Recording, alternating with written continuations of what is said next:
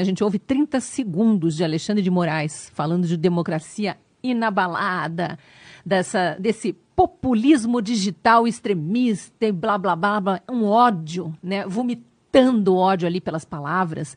Uma coisa de louco. Justo nesse período em que as milícias digitais lulistas foram escancaradas para o Brasil e para o mundo, em que uma jovem se suicidou por perseguição, difamação provocada pelas milícias digitais lulistas que ajudaram a eleger Lula num esquema é, coordenado de divulgação. Lembra lá em 2018? quando a bravataria da imprensa militante disse que Bolsonaro ganhou por causa de um golpe de WhatsApp, nunca provado, aliás, os jornalistas e veículos que divulgaram essa fake news tiveram que pagar judicialmente em processos que eles perderam por causa dessa difamação, dessa mentira deslavada, absurda.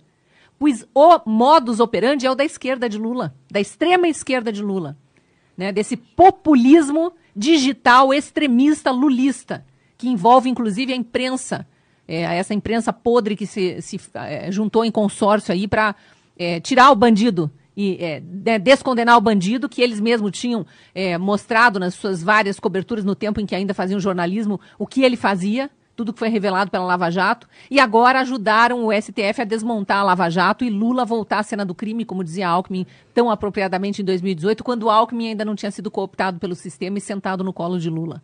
Então, impressionante a bravataria desse ato ridículo. Ainda bem que a maioria dos governadores decidiu não comparecer, percebeu, inclusive Zema, né, que foi muito criticado porque achou, acho que estava de férias, meio sem acompanhar o noticiário, achou que era um ato institucional quando percebeu que tinha confirmado presença numa bravataria lulista, extremista de esquerda, politicagem da mais baixa que já existiu né? Por juízes, juízes em lugar nenhum do mundo, nem nas republiquetas. Eu acho que nem nas ditaduras ferrenhas, como a República Democrática da Coreia do Norte, a República Democrática, né, da Venezuela, de Cuba, de Nicarágua, dos amiguinhos do Lula. Nessas ditaduras ferrenhas, eu acho que nem nessas os juízes são tão bravateiros de ousar sair da, da, imparcialidade, ou pelo menos de fingir que são imparciais, como é, o, o, o, judiciário de fato exige, e sair para fazer política como Alexandre de Moraes fez ontem. Vem fazendo, né, desde sempre, mas fez ontem, de forma descarada. Onde já se viu um juiz que julga processos e para frente de um palanque né, assumir um microfone para falar em milícia digital extremista, populismo digital extremista, golpistas, bolsonaristas, blá blá blá, tentar associar nazismo e fascismo, vai estudar o que é nazismo e fascismo. Esses extremistas, esses movimentos extremistas de esquerda que assassinaram milhões. A história documentou. Não adianta vir mentir, não adianta vir dar uma de lulista e dizer que os outros são nazistas e fascistas. Nazista e fascista são os extremistas de esquerda, com os métodos que eles estão usando nas redes sociais para difamar e acusar criminosamente de coisas que não fizeram quem pensa diferente deles.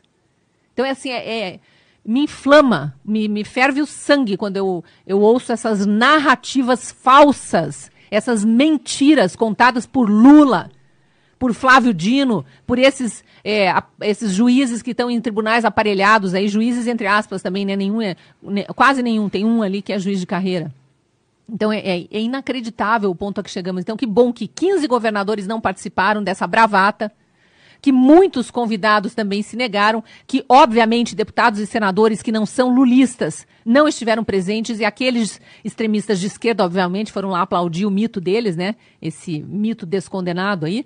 É, e os centristas, atenção para quem acompanhou esse, esse, esse ato bravateiro de ontem, ou for ainda buscar nas, nas mídias aí o que, que foi esse ato fake pró-democracia, que era um ato pró-ditadura né? Atenção aos deputados e senadores que estavam presentes lá, porque eles vão voltar a pedir os votos dos brasileiros.